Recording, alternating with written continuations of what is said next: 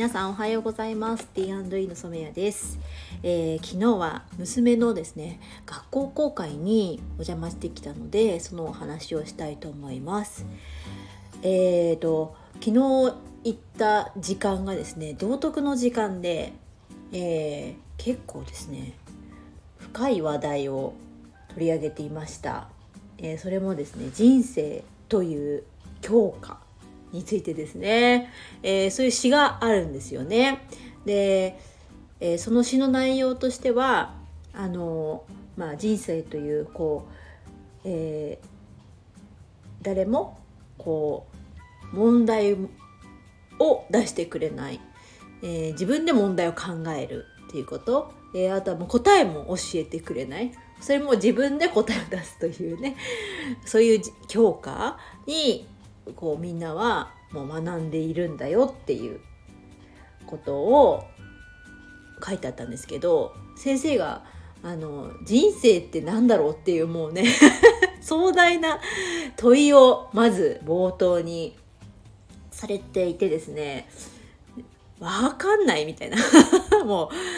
う何それっていうもう子供たちがの意見がすぐ上がっていたんですけれどもその中でも何人かこう先生に「人生って何ですか?」っていうふうに言ったら手を挙げて答えるお子さんたちがいてえっ、ー、とね生生まれてから、えー、死ぬまでって答えた子もいますしあとはなんか生きるためのこう希望を見つける時間みたいななんか素晴らしい答えをねまた言ってた子もいるんですけどで、まあ、その中であの人生っていうものの中にその教科書のようなものっていうのは必要か必要じゃないかっていうような討論がの時間があったりして、まあ、必要な子だと思う子必要でないと思う子の意見をそれぞれ聞いてました、まあ、それが正解っていうことはないんだよっていうことを常に先生はおっしゃっててで必要な必要だなと思う子はやっぱりあの道しるべがないと迷ってしまうからっていうことを言っててまあそれもそうだと思うんですよね。結局命を授かってど何を何のために生まれてきたのかなんて、まあ、考えたこともないですけど生まれてからなんかそういうことを自分のできることを見つけるって中ではその自分ができることって一体何だろうって考えるためにはあのある程度のこうこういうことができるよっていうような可能性を示せるような学びの場っていうのは絶対必要だと思うので、はい、必要な時もこともありますよね。で一方で、えーと、必要じゃないっていうふうに考えるお子さんはうんと